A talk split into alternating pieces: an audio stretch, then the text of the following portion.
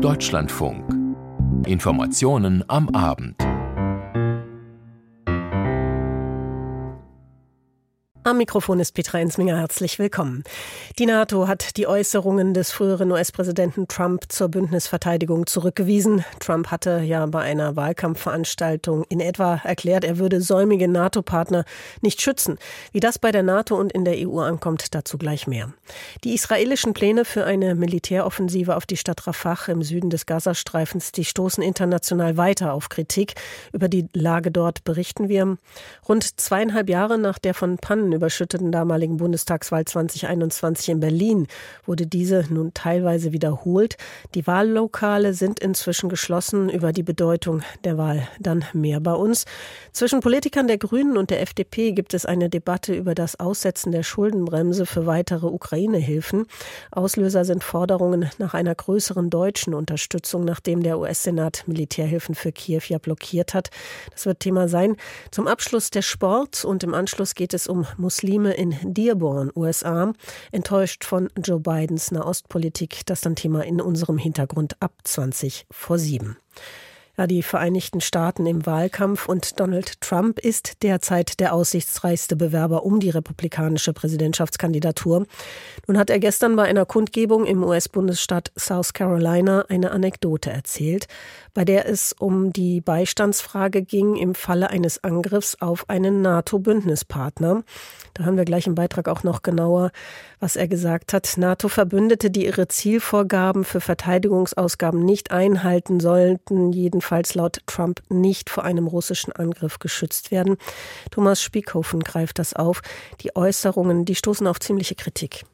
Jede Andeutung, dass Verbündete sich nicht gegenseitig verteidigen, untergräbt unser aller Sicherheit, einschließlich die der USA, erklärt NATO-Generalsekretär Jens Stoltenberg in einem schriftlichen Statement und fügt hinzu, so etwas setze amerikanische und europäische Soldaten einem erhöhten Risiko aus. Dass sich der NATO-Generalsekretär zu Vorgängen im Präsidentschaftswahlkampf der Vereinigten Staaten äußert, ist ungewöhnlich. Präsidentschaftsbewerber Donald Trump hatte bei einer Wahlkampfveranstaltung am Wochenende erzählt, er habe einem hohen Politiker in Europa gesagt, wer nicht seinen Beitrag für die NATO zahle, den werde er auch nicht beschützen.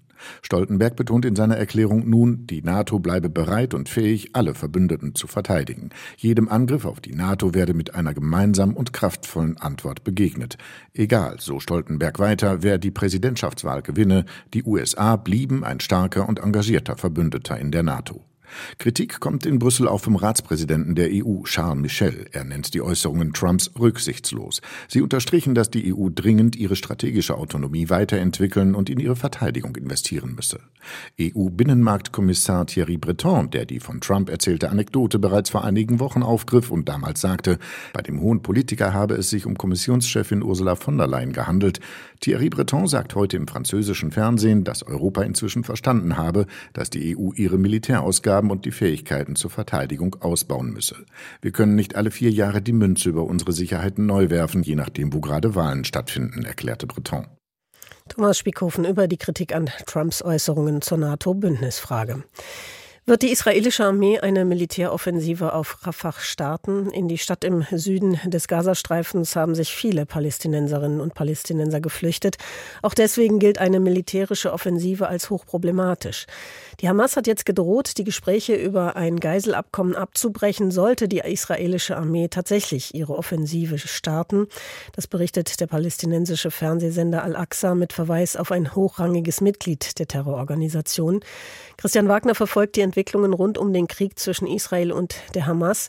Israels Premierminister hat auch auf die Kritik am möglichen militärischen Vorgehen in Rafah reagiert. Unter anderem die USA hatten ja vor diesen Folgen gewarnt.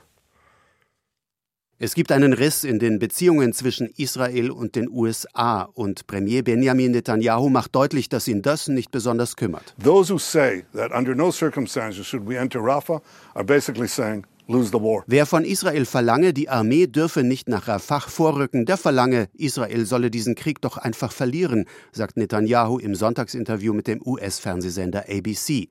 Vor einem Einsatz in Rafah hatten US-Präsident Biden und sein Außenminister Blinken gewarnt, genauso wie UN-Generalsekretär Guterres und Außenministerin Baerbock. Auch der EU-Außenbeauftragte Borrell warnt, ein Einsatz in Rafah wäre eine so wörtlich unbeschreibliche humanitäre Katastrophe. Gleichzeitig warnt Borrell, der Militäreinsatz nahe der Grenze könne zu einem militärischen Konflikt mit dem Nachbarland Ägypten führen. All das wischt Netanyahu zur Seite. Der Einsatz sei notwendig, um die letzte Hochburg der Hamas im Gazastreifen zu eliminieren. Der Einsatz werde sorgfältig geplant. Da bin ich mit den Amerikanern einer Meinung. Wir werden der Bevölkerung einen sicheren Korridor schaffen. Sie können in die Bereiche, die wir schon gesichert haben. Wir sind nicht rücksichtslos. Wir wollen Zivilisten in Sicherheit bringen. Die Hamas will sie in der Schusslinie lassen.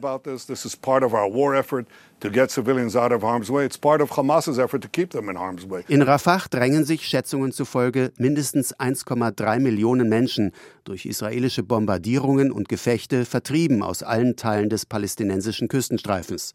Die Versorgungslage verschlechtert sich zusehends, Lebensmittel und sauberes Trinkwasser fehlen. Die Hilfsorganisation CARE rechnet damit, dass sich Cholera und Hepatitis A ausbreiten. Ein klares Bild gebe es aber nicht, weil Testmöglichkeiten fehlen. Bei den Gefechten hat es die israelische Armee nach eigenen Angaben weiterhin mit Panzerabwehrgeschossen zu tun. Man finde auch immer wieder größere Waffenlager, heißt es, auch nach vier Monaten intensiver Kämpfe. Während die internationalen Bemühungen um einen Waffenstillstand nicht vorankommen, wird trotzdem über einen Zeithorizont spekuliert. In israelischen Medien heißt es, die Regierung rechne angesichts des großen internationalen Drucks damit, dass für den Einsatz in Gaza nur noch ein Monat Zeit bleibe. Dann beginnt auch für die Muslime der Fastenmonat Ramadan. Christian Wagner, unter anderem über die Lage in Rafah vor einer möglichen Militäroffensive. Ins Inland. Die Wahllokale sind seit 18 Uhr geschlossen, rund zweieinhalb Jahre nach der von Pannen überschatteten Bundestagswahl 2021 in Berlin wurde diese also heute teilweise wiederholt. Anders aber als bei der regulären Bundestagswahl gibt es keine Trends, keine Prognosen. Und so heißt es warten auf die Ergebnisse, die irgendwann am späten Abend erwartet werden. An den Mehrheitsverhältnissen im Bundestag wird der Wahlgang nichts ändern. Aber Einige Abgeordnete könnten ihren Sitz im Bundestag verlieren, andere neu ins Parlament einziehen. Viel hängt da auch von der Wahlbeteiligung ab und die ist mit gut 50 Prozent am Nachmittag eher niedrig. Claudia van Laak beobachtet für uns den Ablauf. Eine so ungewöhnliche Bundestagswahl gab es noch nie. Nur ein Stadtstaat wählt und innerhalb dieses Stadtstaates nur ein Fünftel der Wahlberechtigten. Dazu noch bei 8 Grad und Nieselregen an diesem Wahlsonntag in Berlin. Vor der Elizabeth Shaw Grundschule in Pankow war am Nachmittag trotzdem einiges los. Im Bezirk Pankow waren prozentual die meisten Wahlberechtigten erneut an die Urne gerufen worden. Ich habe ja eine Stimme und die will ich nicht verschenken. Also mir ist es wichtig, meine Stimme abzugeben. Weil mir Demokratie wichtig ist. In anderen Ländern wird darum gekämpft, dass man so ein Recht überhaupt hat. Von daher finde ich schon wichtig. Weil wir in diesem Land etwas ändern möchten. Und zwar mit unserer Bürgerpflicht. Also es ist einfach das Gefühl, dass wir was machen müssen. Weil es wichtig ist, würde ich sagen. Es ist eine Pflicht und eine Ehre, dass man wählen darf. Die Leute sollen sich daran gewöhnen, ihre Demokratie zu benutzen. Die sind alle viel zu unpolitisch gewesen die letzten Jahre. Die Teilwiederholung der Bundestagswahl war nötig geworden, weil im September 2021 vieles schiefgegangen war bei der Wahl. Es fehlten Wahlzettel. Vor den Wahllokalen bildeten sich lange Schlangen. Einige gaben deshalb auf und gaben ihre Stimme nicht ab. Während das Landesverfassungsgericht eine vollständige Wiederholung der Abgeordnetenhauswahl angeordnet hatte, entschied das Bundesverfassungsgericht anders. Es ordnete eine Wiederholung der Bundestagswahl nur in den Wahlbezirken mit den größten Pannen an. An den Mehrheitsverhältnissen wird der Ausgang dieser Wahl nichts ändern. Das wissen die Pankower Wählerinnen und Wähler, die gerade ihre Stimme für den Bundestag abgegeben haben. Ja, aber vielleicht kann man ein Zeichen setzen. Ja, also wissen Sie, darüber, da können wir den ganzen Nachmittag diskutieren. Ich erwarte keine Wunder. Aber trotzdem will ich meine Stimme abgeben. Heute nicht, aber ich finde es halt gut, wenn halt jemand muss ja wählen gehen. Ne? Also wenn keiner zur Wahl geht, ist es auch nicht gut. Also ich glaube ja nicht, dass ich jetzt viel ändern wird. Also ich bin überhaupt nicht mehr überzeugt davon, dass das jetzt hier, das was hier wirklich mit einer Demokratie zu tun haben, um ehrlich zu sein, sondern eher mit so einer Art Fassadendemokratie. Aber um jetzt irgendwo zumindest mal noch irgendwie ein Stimmungsbild abzugeben, schaffe ich es gerade mal noch die 100 Meter zum Wahllokal. Vorab gab es keine Umfragen, heute Abend gibt es keine Hochrechnungen. Ein vorläufiges Endergebnis wird erst in der Nacht erwartet. Die Parteien verzichten auf Wahlpartys. Trotzdem wird der eine oder die andere gespannt auf die Ergebnispräsentation des Landeswahlleiters starren. Könnten doch in Reinickendorf-Pankow oder auch Charlottenburg-Wilmersdorf andere Direktkandidaten als bislang zum Zuge kommen. Dies wiederum könnte dazu führen, dass einige Abgeordnete ihren Sitz im Bundestag verlieren. Claudia van Laak und in unserer Spätausgabe ab 23.05 Uhr hier im Deutschlandfunk, der Sendung Das war der Tag, wissen wir vielleicht schon mehr. Jedenfalls werden wir das Thema da dann wieder aufgreifen. Über die Schuldenbremse lässt sich trefflich streiten. So ist es jedenfalls bekanntermaßen innerhalb der Ampelkoalition. Die FDP hält daran fest und bei SPD und Grünen würden sie viele gerne abschaffen oder zumindest abschwächen. Jetzt hat Grünen-Politiker Hofreiter das Festhalten an der Schuldenbremse mit Blick auf den Ukraine-Krieg als Sicherheitsrisiko bezeichnet.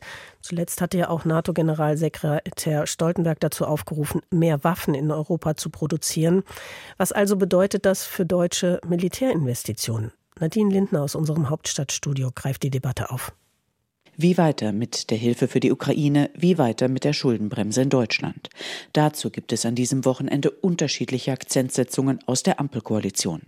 Anton Hofreiter, der grüne Vorsitzende im Europaausschuss im Bundestag, hatte die Schuldenbremse in den Zeitungen der Funke Mediengruppe ein Sicherheitsrisiko genannt. Man müsste jetzt schnell mehr investieren, zum Beispiel in Munition für die Ukraine. Die Blockade der Militärhilfen im US-Kongress mache klar, dass man in Europa umso mehr gefragt sei, für die eigene Sicherheit zu sorgen. Hofreiter hatte sich vor wenigen Tagen bereits ähnlich bei NTV geäußert. Der Krieg ist in Europa und deshalb ist es als allererstes unser Interesse, dass dieser Krieg sich nicht ausweitet und deswegen müssen wir mehr tun. Da muss man sich halt solche Albernheiten wie die Schuldenbremse in Kriegszeiten halt gut überlegen die Reaktionen aus der Ampel fallen unterschiedlich aus. Zuspruch erhält Hofreiter von Agnieszka Brugger, Verteidigungspolitikerin und Fraktionsvize bei den Grünen. Brugger sagte dem Deutschlandfunk, Sicherheit kostet in unseren Zeiten deutlich mehr und deshalb ist der Gedanke, dass wenn wir an einer veralteten neoliberalen Sparideologie festhalten, wir auch unserer Sicherheit keinen Gefallen tun. Auf jeden Fall ein richtiger aus meiner Sicht. Skepsis kommt hingegen von den Liberalen. Deren Abgeordneter Carsten Klein sagte dem Hauptstadtstudio.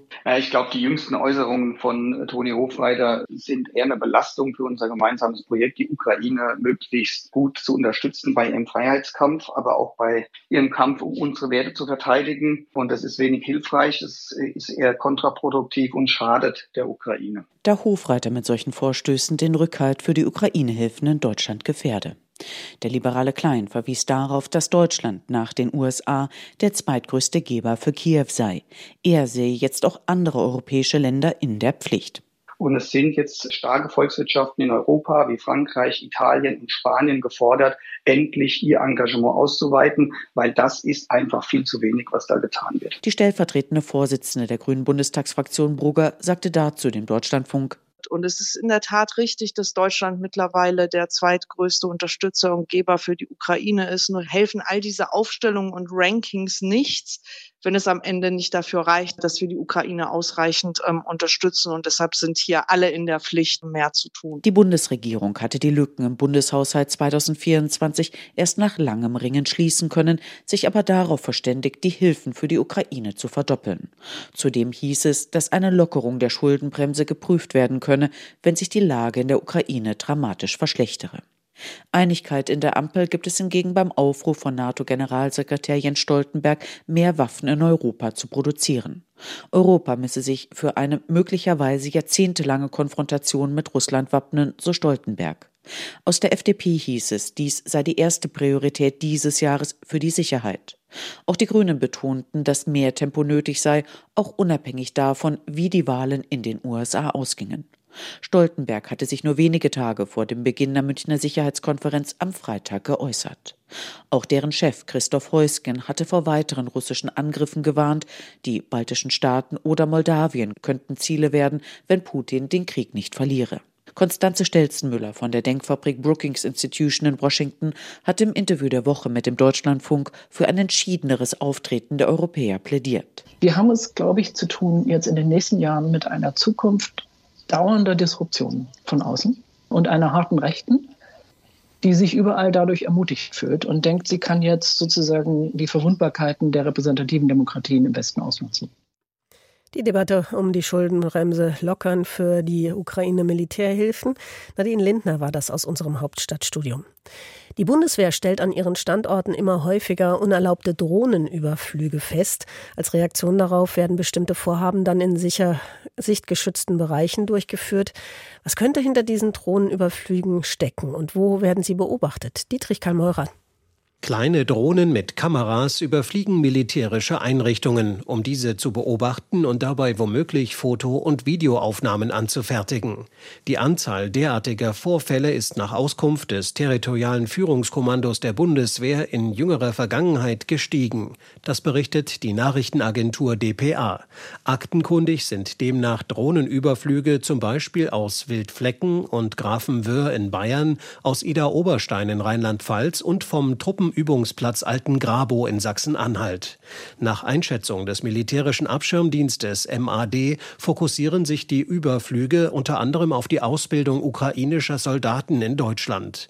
Die Bundeswehr reagiert darauf, indem entsprechende Maßnahmen nun in sichtgeschützten oder überdachten Bereichen durchgeführt werden. Unklar ist bislang, wer hinter den Drohnenflügen steckt. Auch gab es im Zusammenhang damit bislang noch keine Festnahme. Mehr Drohnenüberflüge also an Bundeswehrstandorten. Dietrich Karl Meurer informierte darüber.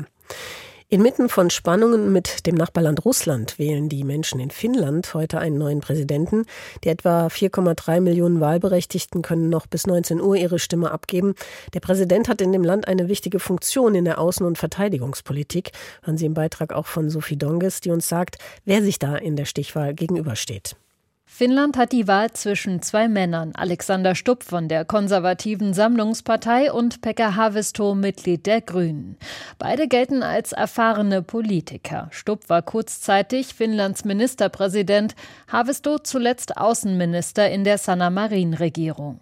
Inhaltlich sind sich beide Kandidaten sehr ähnlich. Starke Befürworter von Finnlands noch frischer NATO-Mitgliedschaft, eine ähnliche Haltung gegenüber dem russischen Nachbarn.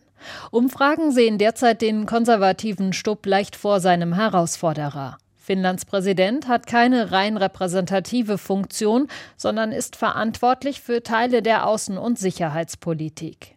Außerdem ist er Oberbefehlshaber des Militärs. Zuletzt hatte Sauli Niinistö das Amt inne. Nach zwölf Jahren darf er nicht mehr antreten. Bei einem ersten Wahlgang am 28. Januar hatte keine und keiner der damals noch neun Kandidaten die erforderliche absolute Mehrheit erreicht. Das Ergebnis der Stichwahl wird im Laufe des Abends erwartet. Sophie Donges über die Präsidentenwahl in Finnland. Am Ende war der Druck zu groß. Ungarns Präsidentin Novak ist zurückgetreten. Sie hatte einen Mann begnadigt, der als Mittäter in einem Kindesmissbrauchsfall verurteilt worden war. Diese Begnadigung war schon vor gut einem Jahr erfolgt, aber ist erst vor etwa einer Woche bekannt geworden. Novak gilt als enge Vertraute des rechtsnationalen Regierungschefs Viktor Orban und zuletzt hatte auch er sich wegen des Falls von ihr distanziert. Wolfgang Fichtel. Sie sollte das freundliche Gesicht Ungarns sein, vor allem in den Hauptstädten Europas. Katalin Nowak, Karrierepolitikerin, hochqualifiziert, mehrsprachig, Auslandserfahren, spezialisiert auf Europathemen, vom Forbes-Magazin zweimal zur einflussreichsten Frau Ungarns gekürt, schon bevor sie Staatspräsidentin geworden war.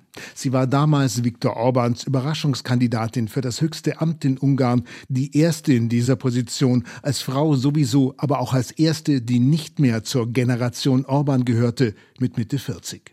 Und dann dieser Absturz. Im Zusammenhang mit dem Papstbesuch Mai letzten Jahres begnadigte sie den ehemaligen Vizedirektor eines katholischen Kinderheims, der zu drei Jahren, vier Monaten verurteilt worden war, weil er, so das Gericht, geholfen habe, seinen Chef zu entlasten, der des Kindesmissbrauchs überführt worden war.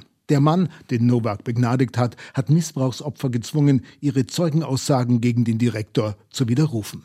Warum die Staatspräsidentin das alles getan hat, sagt sie nicht. Ungarns Opposition vermutet gute Beziehungen des Begnadigten zur katholischen Kirche und zur Familie Viktor Orbans, der selbst aber Protestant ist. Als der Fall bekannt wurde, war die Empörung in Ungarn groß. Zuletzt demonstrierten Tausende in Budapest gegen die Präsidentin, warfen Stofftiere vor die Tür des Präsidentenpalastes im Budapester Burgviertel und forderten ihren Rücktritt. Entscheidend dürfte aber gewesen sein, dass sich auch Ungarns Ministerpräsident Viktor Orban öffentlich von Katalin Nowak distanzierte. Solche Begnadigungen müssten verboten werden, so Orban.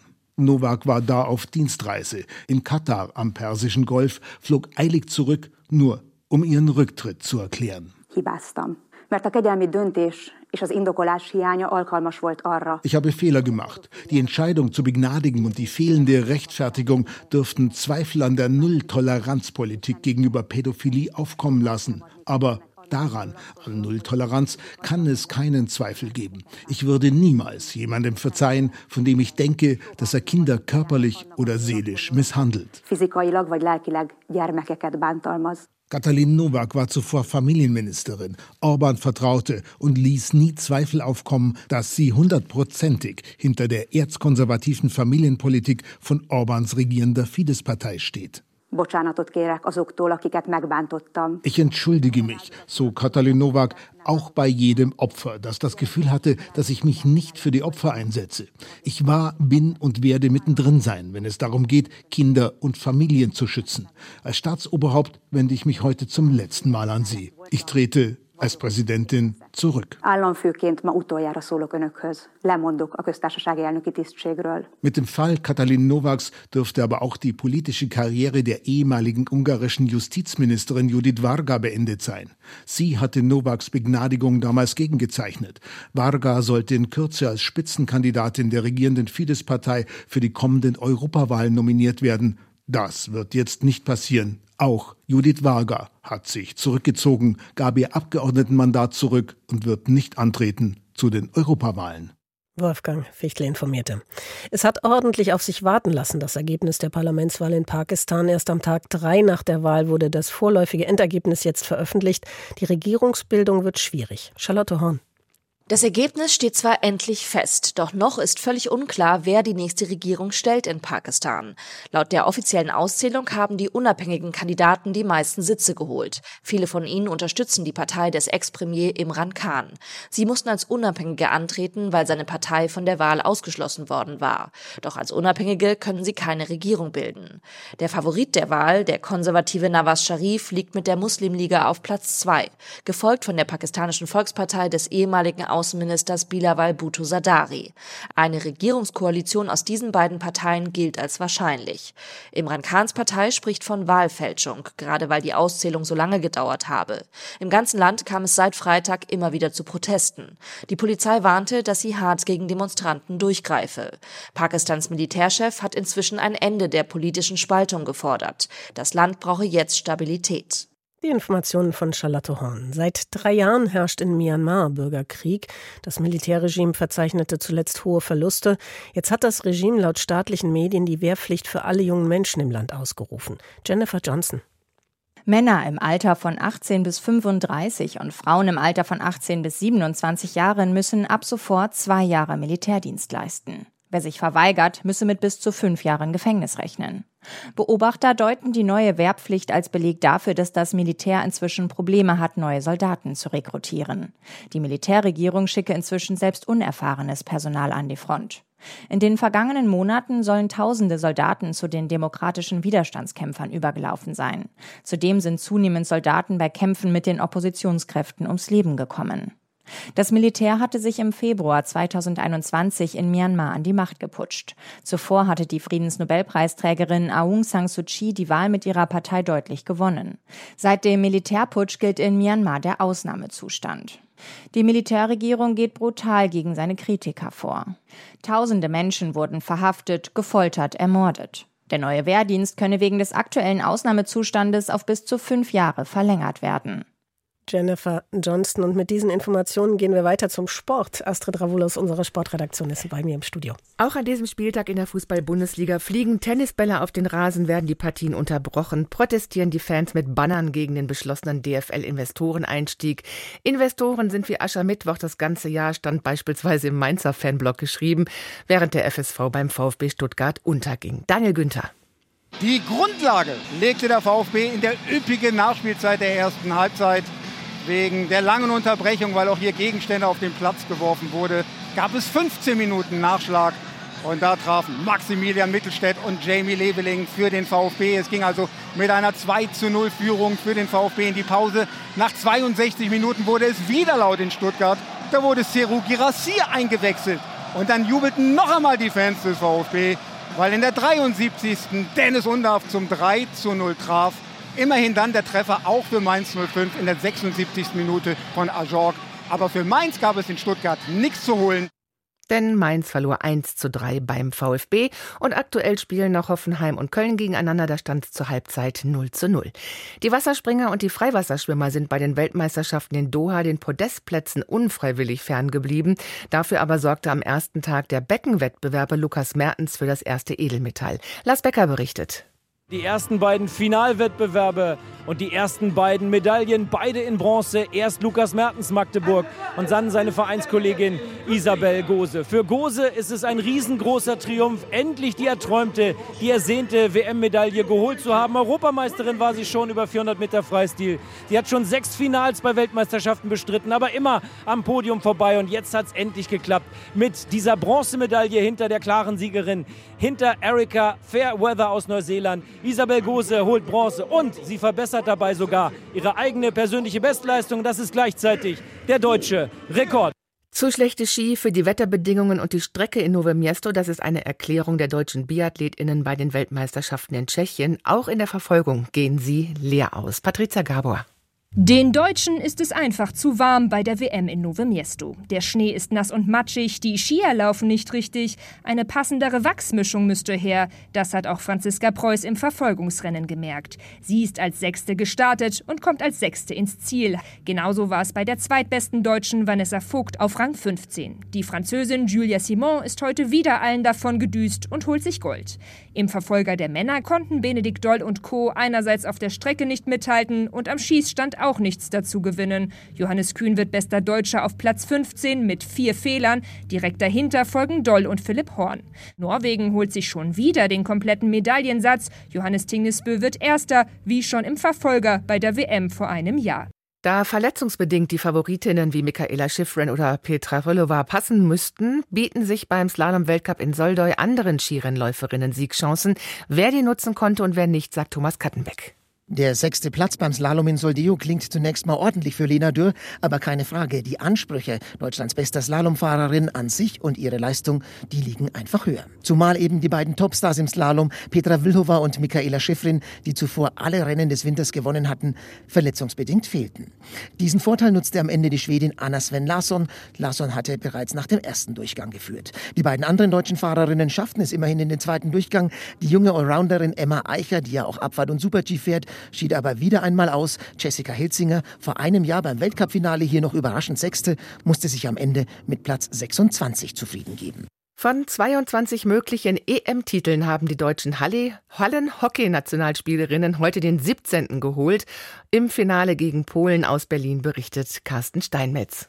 An Spannung war dieses Finale nicht zu überbieten. Die deutschen Frauen, die zuvor ohne Probleme durch das Turnier gerauscht waren, hatten große Mühe. Polen verteidigte geschickt, beim deutschen Team flatterten die Nerven. Ein sieben Meter landete neben und nicht im Tor. 2 zu 2 stand es bis kurz vor dem Ende. Mit der Schlusssirene gab es nochmal eine Strafecke für Deutschland und die verwandelte die Hamburgerin Laura Sänger zum 3 zu 2 Siegtreffer. Deutschland wird damit in Berlin vor 3500 Zuschauerinnen und Zuschauern zum 17. Mal Hallen-Europameister bei den Frauen. Taylor Swift kommt. Die Pop-Ikone wird ihren Freund beim Super Bowl heute Nacht anfeuern, wenn die Kansas City Chiefs gegen die San Francisco 49ers in Las Vegas die American Football Party feiern. Katrin Brandt berichtet. Die Kansas City Chiefs werden versuchen, ihren Titel zu verteidigen und sie werden versuchen, ihren dritten Titel in fünf Jahren zu holen. Auch das ist nur einem kleinen Kreis von Teams je gelungen. Die San Francisco 49ers wollen das vereiteln. Sie haben vor vier Jahren gegen die Chiefs verloren und wollen diese Falte ausbügeln. Wichtigstes Gesprächsthema jenseits des Sports ist die Liebesgeschichte zwischen Popkönigin Taylor Swift und Footballspieler Travis Kelsey von den Chiefs. Es wird erwartet, dass allein in den USA Weit über 100 Millionen Menschen den Super Bowl sehen werden. Tickets für das Stadion in Las Vegas kosten im Schnitt rund 10.000 Dollar. Las Vegas ist erstmals Austragungsort dieses Super Bowls. Erwartet werden mehr als, Sie haben es gehört, 115 Millionen TV-Zuschauer alleine in den USA. Mehr dazu auch gleich in unserer Sport am Sonntagssendung ab 19.10 Uhr hier im Programm. Dann auch wieder mit Astrid Travol am Mikrofon. Und das war's von uns. Ich verweise noch auf unsere Spätausgabe ab kurz nach elf heute. Da fassen wir nochmal alles Wichtige vom Tage für Sie zusammen. Ich bin Petra Ensminger, bedanke mich bei Ihnen fürs Zu- und Hinhören und wünsche Ihnen allen noch einen angenehmen Sonntagabend.